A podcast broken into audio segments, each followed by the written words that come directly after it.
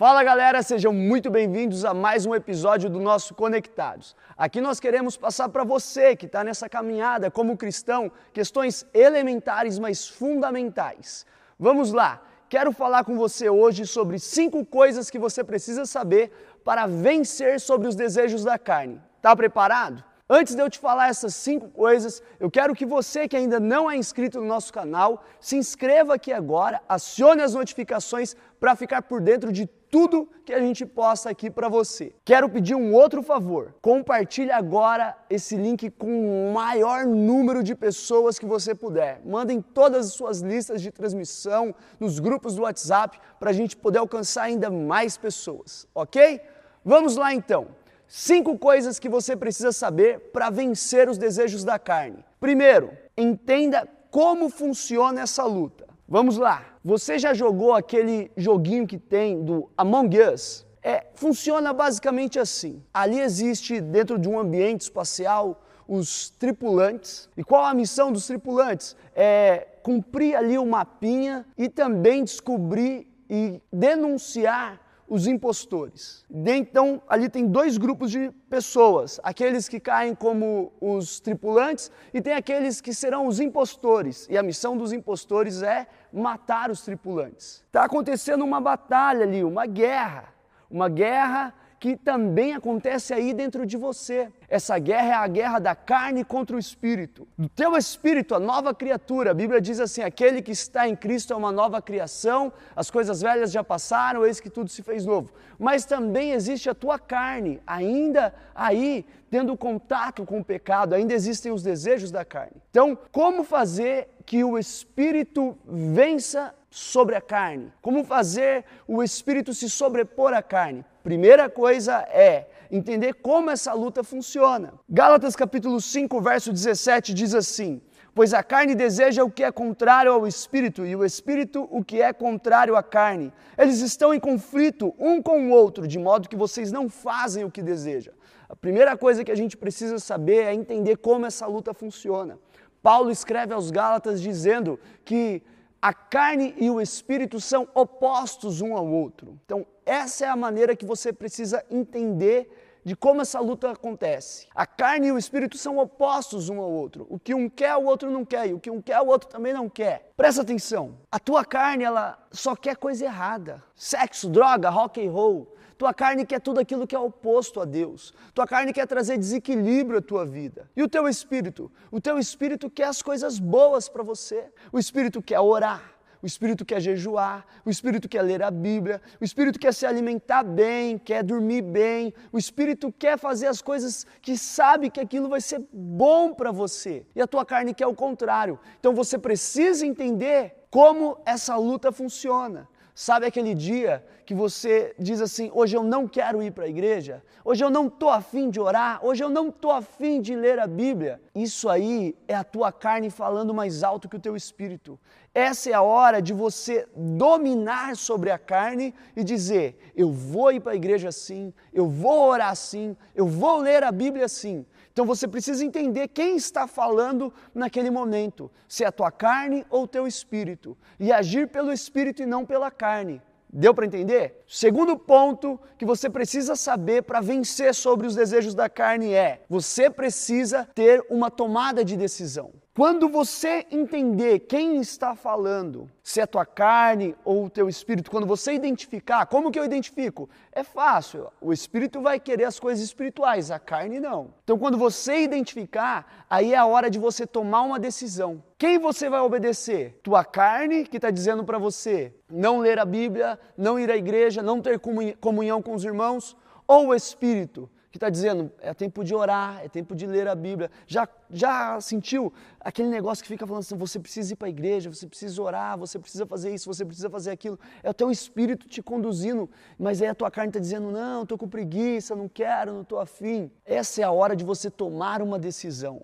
Uma decisão racional. Não é uma decisão guiada por sentimentos ou por emoções, é uma decisão racional, onde você pensa e decide naquilo que é o melhor para você. Então a segunda coisa que você precisa saber é que você precisa tomar uma decisão de seguir a voz do Espírito. Terceiro, você precisa entender que vence essa luta entre a carne e o espírito? Aquele que estiver mais forte, aquele que estiver melhor alimentado.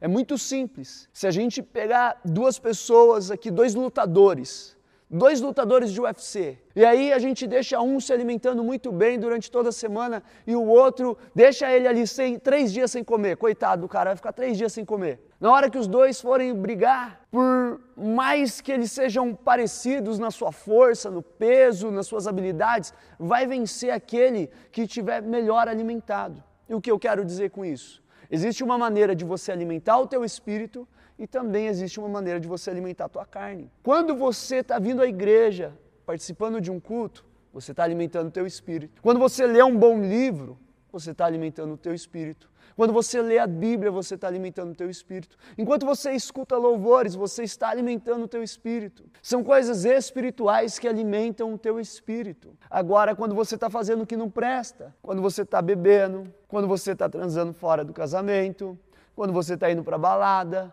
quando você está andando com pessoas que você sabe que não condiz com a sua realidade cristã, você está alimentando tua carne. E aí, na hora do vamos ver, na hora da treta, vai vencer aquele que tiver mais forte. Ah, eu não consigo vencer o pecado, eu não consigo.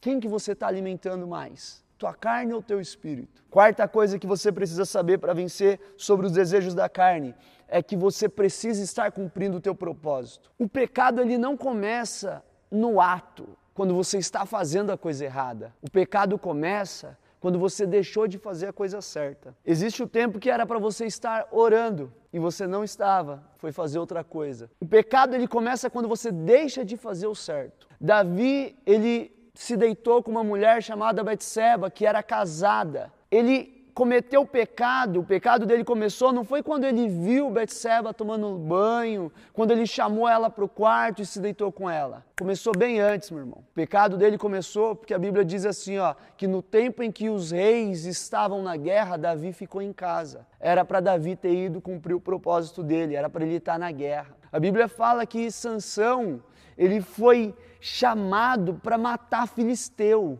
Mas ao invés de estar tá matando o filisteu, ao invés de começar a libertação de Israel, ele foi se deitar com uma prostituta. O pecado começa bem antes do ato em si. Ele começa quando você deixa de cumprir o seu propósito.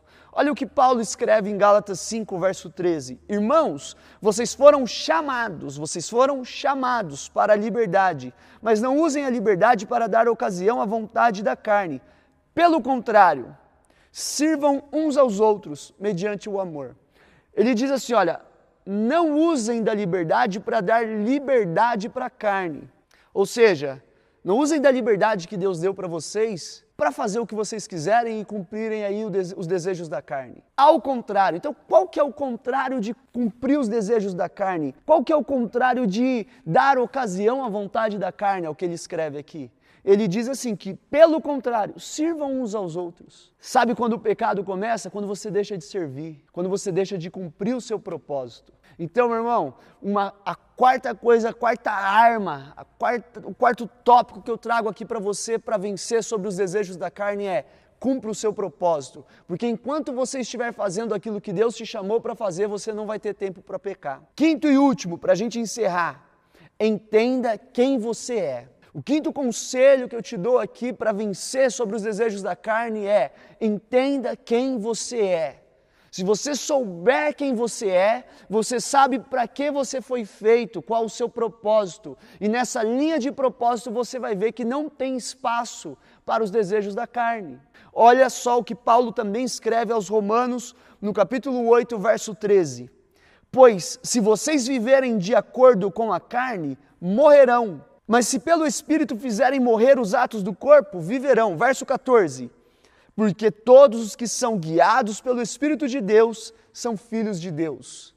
Todos os que são guiados pelo Espírito de Deus são filhos de Deus. Você precisa saber quem você é. Você é filho e filha de Deus. Você tem a natureza de Deus. Se você tem o DNA de Deus, você precisa saber que certas coisas não servem para você. Se eu souber quem, quem eu sou, eu sei para que eu fui, fei fui feito. É simples. Um cachorro sabe que ele não pode ficar embaixo d'água, porque ele sabe quem ele é. Você precisa saber quem você é e você vai entender que certos lugares não é para você, que certas coisas não é para você. Então, esses cinco conselhos que eu quero deixar aqui para você, vamos revisar aqui bem rápido. Primeiro, você precisa entender como essa luta funciona que o espírito é contrário à carne e que a carne é contrária ao espírito. Segundo, você precisa tomar uma decisão. Quem você vai seguir? A carne ou o espírito?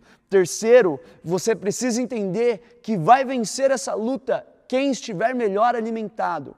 Quarto, você precisa saber qual é o teu propósito, cumprir o teu propósito. E quinto, saber quem você é, qual é a tua identidade em Deus. Amém? Se você curtiu esse vídeo, se ele serviu e edificou a sua vida, eu quero pedir que você mande aí para todos os seus amigos. Manda agora para alguém que você sabe que precisa entender esses mistérios do reino de Deus, precisa entender e conhecer esses conselhos para vencer sobre essa luta da carne contra o espírito. Amém?